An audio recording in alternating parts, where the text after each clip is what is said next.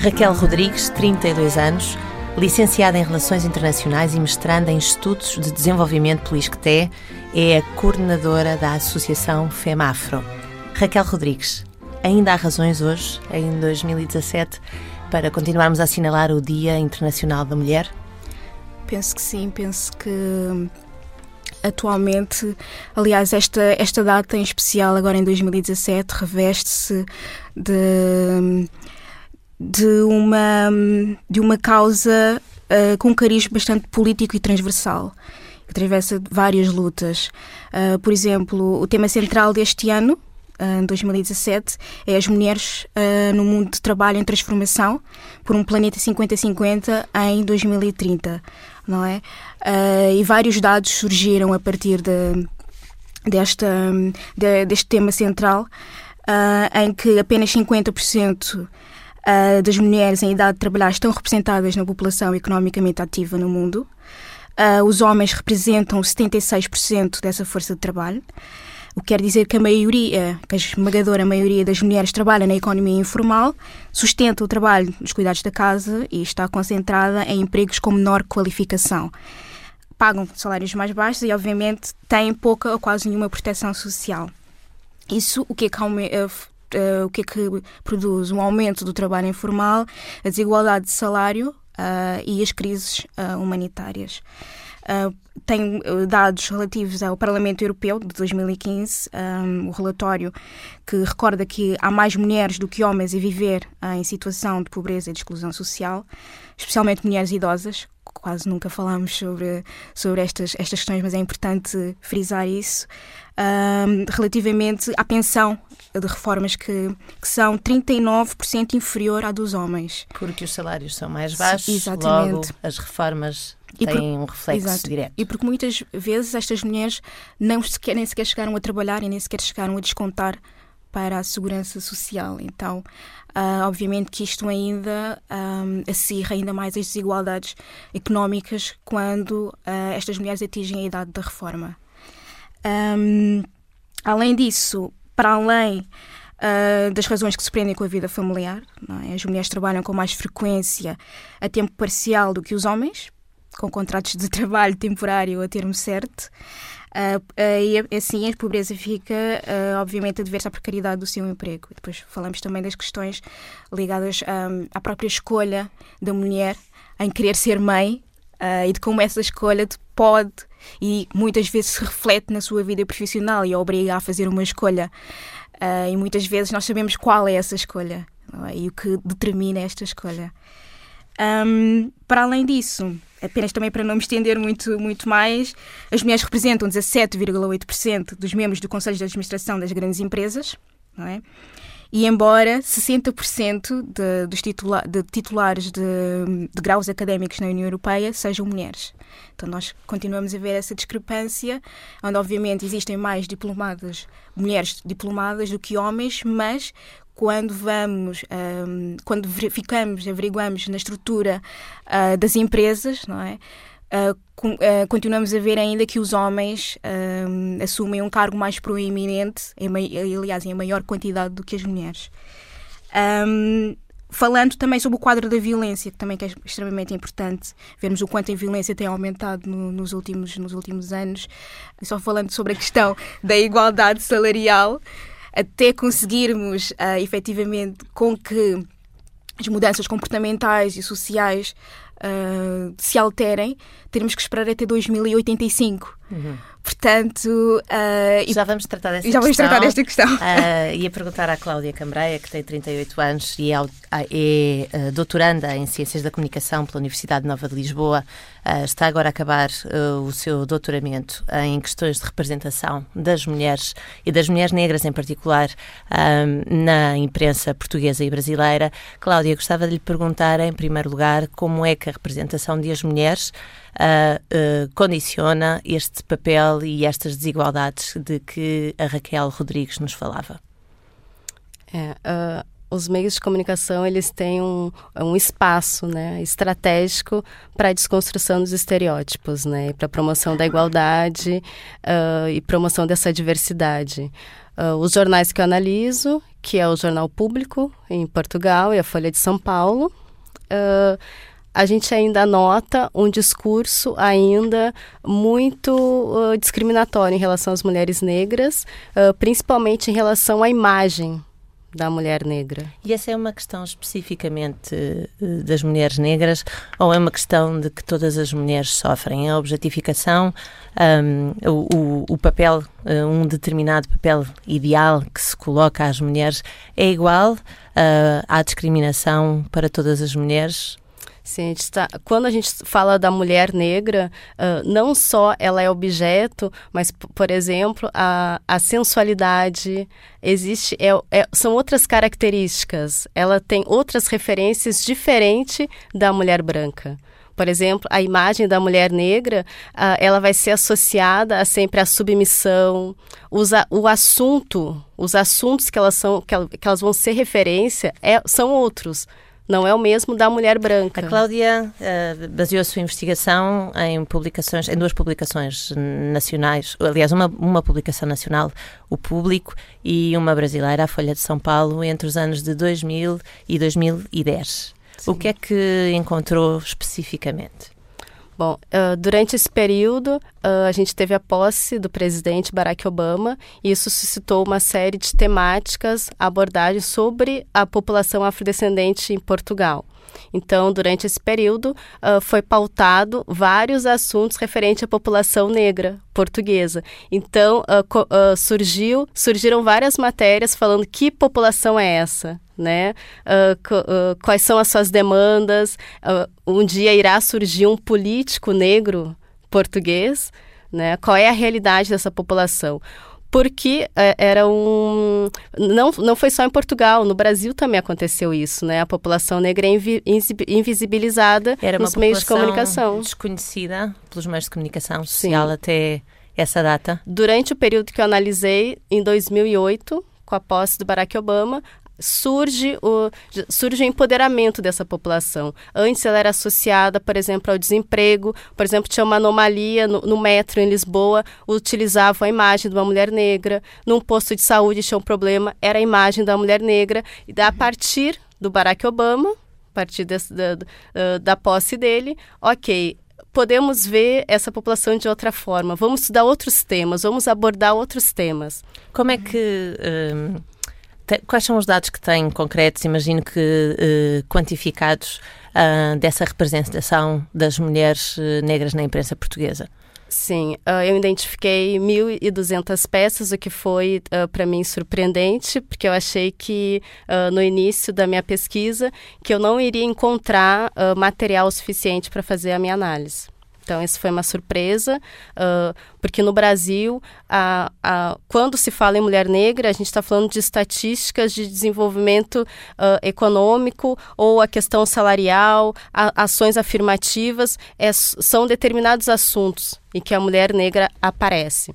Aqui em Portugal, não. E depois de a 2008, fome... há uma alteração desse Sim. padrão da representação? Sim há, há, uma, há uma alteração porque já tem, já, uh, eu já encontrei matérias em que a mulher negra era o ator principal, onde se ouvia a voz dessas mulheres, porque não é só assim, uh, vamos colocar uma mulher negra uh, numa foto ou vamos falar sobre ela, e é sempre olhar do outro. A partir dessa data já consigo identificar, ó, elas, elas têm voz se escuta ela. A Raquel Rodrigues uh, é coordenadora da Associação FEMAFRO, que é uma associação que está a completar um ano e uh, surge neste contexto ainda da presidência do Barack Obama nos Estados uhum. Unidos.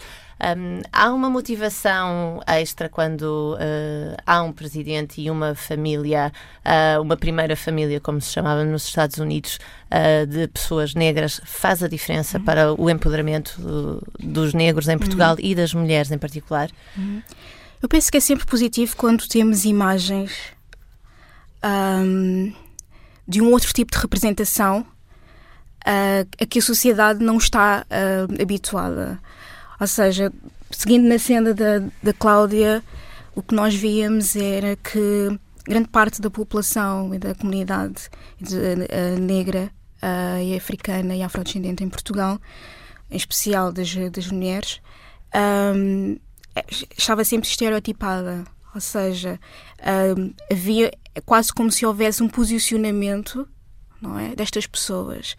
Uh, que muitas vezes estavam ligadas às questões da criminalidade, à questão, por exemplo, do, do caso das mulheres no serviço doméstico e serviço de limpezas, à questão da imigração. Então não havia uh, uma representatividade uh, e hoje existe, mas é pouca ainda. ainda existe um longo caminho ainda a percorrer sobre, sobre esta matéria, mas é importante vermos o quanto a imagem positiva também nos traz esta questão de identificação, porque quando me vejo, identifico-me. E o que acontece e o que aconteceu durante muitos anos na sociedade portuguesa é que a comunidade negra e as mulheres negras não se viam representadas e falamos isso tanto a nível dos mídias, falamos também a nível político, social, cultural. A imagem do negro estava sempre associada a coisas negativas. Uh, e, muito, a, a, questão da mulher negra, uh, falaste da questão da sensualidade no Brasil. Aqui em Portugal não temos este tanto de forma tão premente esta questão da sensualidade, mas temos mais premente a questão da mulher negra como um ser servil. Ou seja, tem um determinado papel na sociedade de, de, de servilidade. Mas porquê que esta imagem é a que está mais enraizada na mentalidade? Porquê é que uh, isto acontece? Há, uma referen há um referencial de realidade ou não? Eu penso que temos que, temos que recuar na história não é? Uh, e, e, percebermos uh, a forma como a sociedade está estratificada, não é? E como, e como a sociedade funciona. E, e, reportarmos também à, à questão do, do tempo colonial, à, à, toda a questão da escravatura e de como um, é, esta, esta questão sistematiz, sistematizou-se ao longo dos séculos, porque se nós formos, se virmos bem, não foi assim há tanto tempo quanto pensamos, não é? E nunca houve esse diálogo um, sobre a questão racial em Portugal, um diálogo aberto e franco entre ambas as partes. A FEMAFRA considera que era importante incluir nos manuais uh, de história, por exemplo, a questão da escravatura desde a perspectiva da comunidade negra? Sem dúvida, sem dúvida que sim. Porque e, e, falando especificamente sobre, sobre esta, esta questão da, dos, manuais, dos manuais escolares e do percurso escolar, é importante vermos como existe sempre a história é sempre contada do lado vencedor. É? O lado vencido nunca tem uh, ou nunca teve a possibilidade de contar uh, o seu lado da, da, história.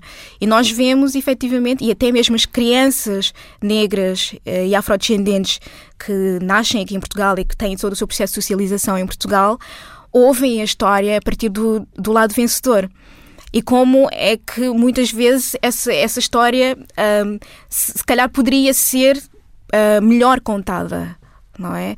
Ou poderia efetivamente trazer mais factos à realidade. Uh, e mostrar também o contributo e a colaboração da população negra uh, e da população afrodescendente para a construção social do país. Esta representação uh, depois exerce algum tipo de influência na autonarrativa das mulheres negras portuguesas? Sem dúvida. Quando, por exemplo, falamos na, na questão de, das mulheres das mulheres negras e afrodescendentes, em específico, um, vemos que, que ainda, que ainda temos um longo caminho a percorrer nesta questão da identidade. Porque, e tem tudo a ver com também com a questão quando nós falamos das mulheres afrodescendentes uh, e das mulheres negras e das mulheres africanas, somos quase, somos sempre envi um, enviadas para a temática da imigração. E, e, o que nós sentimos é que um, ainda existe uma recusa de aceitar que efetivamente existem mulheres negras portuguesas que, fizer, que nasceram em Portugal e que têm todo o seu processo de socialização em Portugal, uh, existe essa recusa de, de aceitamento. Mas não Isso... há números sobre a quantidade de mulheres negras ou a quantidade de pessoas negras em Portugal? Não, os números, os números estão uh, especificamente reportados no CEF, no Serviço de Estrangeiros e Fronteiras, que analisa através de uma perspectiva da nacionalidade. Mas quando uma criança nasce em Portugal uhum. e é portuguesa porque os pais uh, são portugueses, e é negra, consideram que devia ser assinalado também a cor da pele?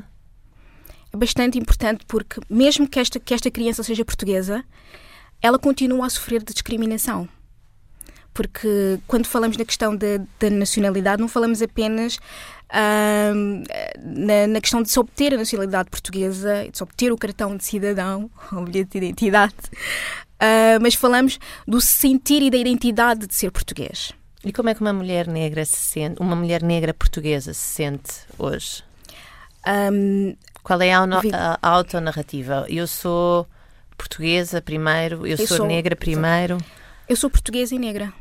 Sou portuguesa negra. E que diferenças não... é que isso faz? Uh... Faz uh, muito no sentido em que, por exemplo, quando, quando eu obtenho essa, quando eu obtenho a nacionalidade portuguesa, uh, ou nasci com, com ela, não é? Eu continuo a sofrer das mesmas, das mesmas opressões que outras mulheres negras que não têm essa nacionalidade uh, e que são consideradas imigrantes também sofrem. Tem a ver com esta questão tanto da desigualdade de género, mas também da discriminação racial. A questão que se coloca aqui um, é que muitas vezes, uh, a nível institucional, é? também nos é barrada esta questão de nos identificarmos como portugueses. Porque não é permitida essa diferenciação nos censos, por exemplo. Exatamente. E na própria Constituição.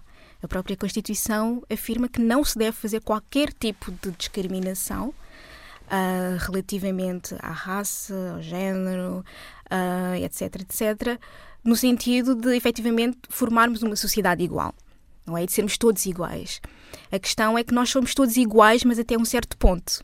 Nós sabermos uh, quantas pessoas negras existem em Portugal uh, e termos dados oficiais sobre isso uhum. facilitaria de alguma forma o trabalho das, das associações uhum. ou o trabalho uh, de desconstrução desta imagem de que falavam ambas? Hum, sem dúvida. É, até, até no que a Raquel estava falando, né? Dentro desse conceito de identidade, de ser português, não cabe ser negro português. Não cabe? Não.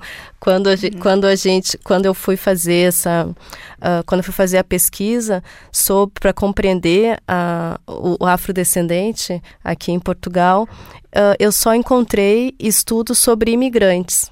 Então eu não tinha dados sobre essa população, essa população negra. Sobre uhum. e, e, mais ainda quando eu vou, eu vou fazer esse recorte de gênero, aí é que eu não encontro mesmo. Há um, há um, há um silenciamento, há um apagamento de, da situação dessas mulheres. Né? Uhum. Eu, eu não sei qual é a, a, a, questão social dessa mulher, como essa mulher vive, a questão da saúde. Não, não há dados. Uhum. Uh, então, como que eu vou compreender essa realidade se, a, se ela está silenciada? Isso, isso, tem muito. Um, isso tem muito a ver com, com, com esta questão que, que a Cláudia estava a falar. Um, no relatório do, do CEF de, de 2007, penso eu, um, a população afrodescendente estava contabilizada com cerca de 1,3% da, da população uh, portuguesa. Mas seja, esses valores são relativos Mas esses relatores são relativos apenas à imigração.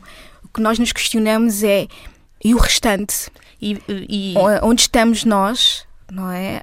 Um, um, contabilizados nos dados estatísticos uh, que nós sabemos. Um, eu... A Raquel e a Cláudia têm uh, dados uhum. estatísticos vossos que vos permitam uh, dizer quantas mulheres negras existem em Portugal? Existe.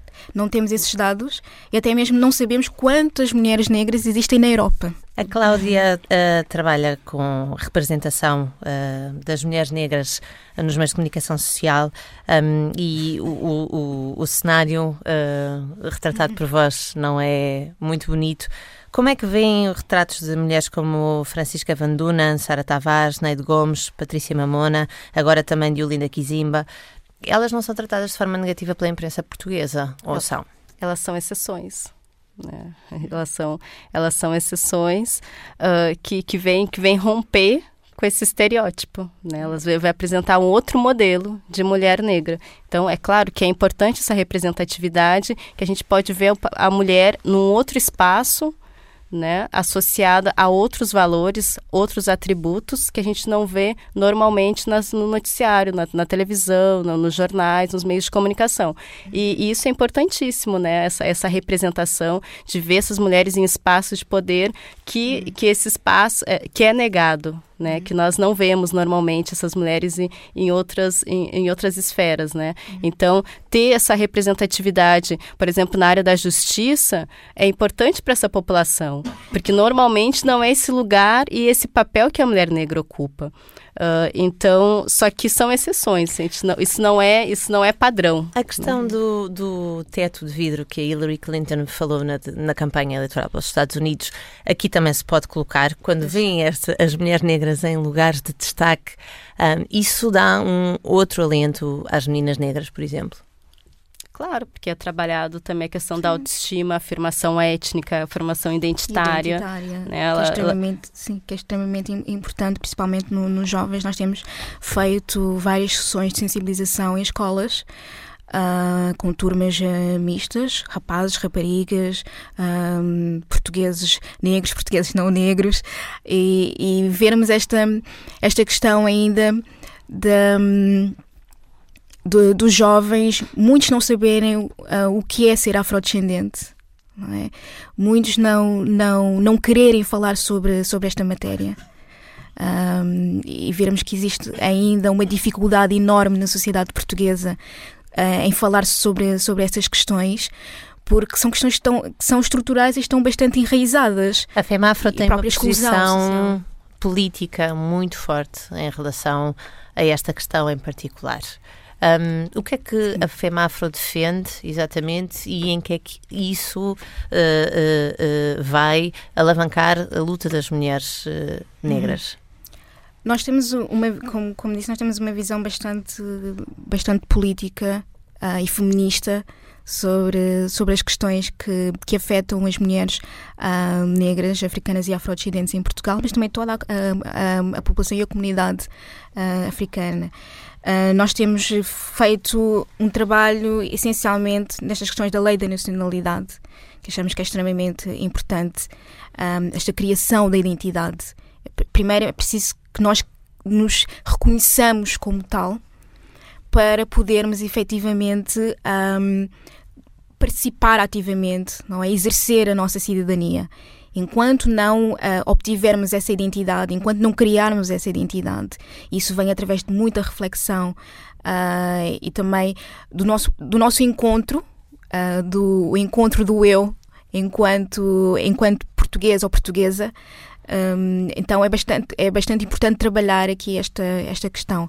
Para além disso, achamos que é muito importante colocar a questão racial na pauta pela igualdade de género uh, que é uma, uma luta que as feministas uh, negras têm, têm travado ao longo de, de muitos, muitos anos que é um, a, a, negação da, da questão racial como primordial quando falamos na questão de género. O que é que isso quer dizer? Em linguagem mais uh, simples, para quem não está familiarizado, uh, há, o há, o feminismo tradicional, uh, uh, escrito sobretudo por e defendido sobretudo por mulheres brancas de uhum. classes Uh, mais proeminentes, um, esse feminismo tradicional não faz uh, muito sentido uhum. para as mulheres negras? Não são as mesmas causas, não são as mesmas lutas? Faz sentido. São... É, é que o feminismo, o feminismo negro, o feminismo negro ele vem uh, trazer demandas como racismo, né, para dentro das questões de gênero. Então, lá no Brasil a gente fala enegrecer o feminismo.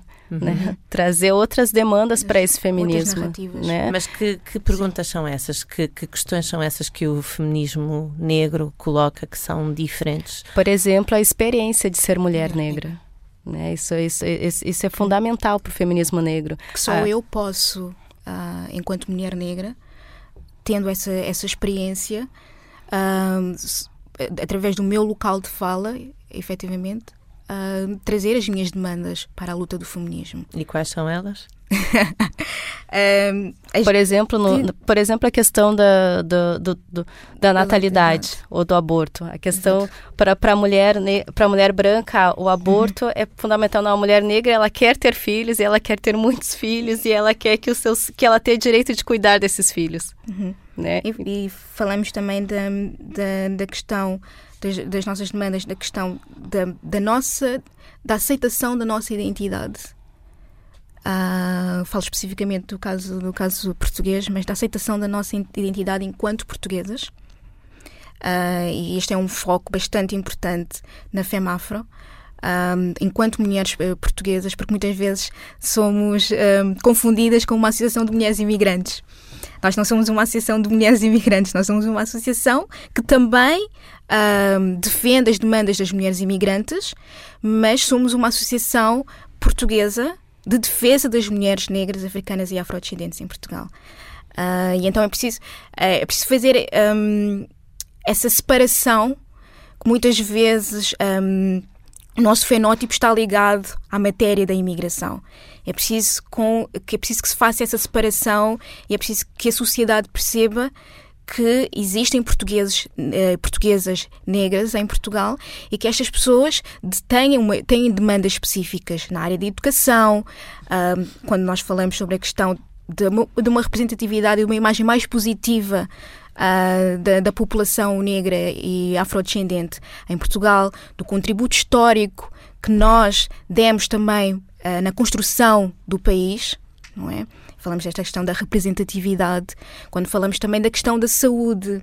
Uh, não só o facto de, de, de querermos uma, uma, maior taxa de, de, natalidade, mas também da questão também de termos mais acesso à saúde. E quando falamos isso, falamos especificamente também do, do caso das mulheres negras, que muitas não têm documentação e, portanto, um, não se podem efetivamente inscrever, inscrever no centro de saúde e não têm acesso nem sequer ao planeamento uh, familiar, a consultas de planeamento familiar. Falamos na questão laboral um, onde efetivamente temos uma sobre-representação das mulheres negras e afrodescendentes em setores como a restauração, setores como a limpeza, setores, por exemplo, como um, o serviço doméstico, uh, e temos uma sub-representação de mulheres um, nas empresas, em cargos diretivos, nos mídia, na política. Temos a Francisca Van Dunen, mas ela é uma gota no oceano, é, do número de mulheres negras que existem em Portugal. E o que é, é que o feminismo negro pode fazer pelos direitos das mulheres todas? Nem que seja só abrir o, o debate uh, e fomentar, fomentar esse debate acima de tudo. Uh, e levar as pessoas a refletir que um, na sociedade ainda temos ainda vozes que são silenciadas, que estão silenciadas. E é importante dar espaço para que estas vozes também sejam ouvidas. E esse é um dos objetivos uh, tanto do, da FEMAFRO e um dos objetivos também do feminismo negro, que é trazer as demandas das mulheres uh, negras, uh, africanas e afrodescendentes para o espaço público e que uh, as pessoas ouçam as nossas reivindicações. Não de, de uma forma de, de divisionismo, mas de uma forma de cooperação, porque ao fim, uh, ao fim de contas, no final, todos nós temos o mesmo objetivo enquanto feministas, que é a libertação total da, mulher e a igualdade de direitos entre homens e mulheres. Uh, mas temos que uh, temos especificidades que ainda não são tidas em conta uh, e que nós, com a nossa experiência e com a nossa reflexão, podemos trazer para o feminismo. E é esse um dos nossos objetivos.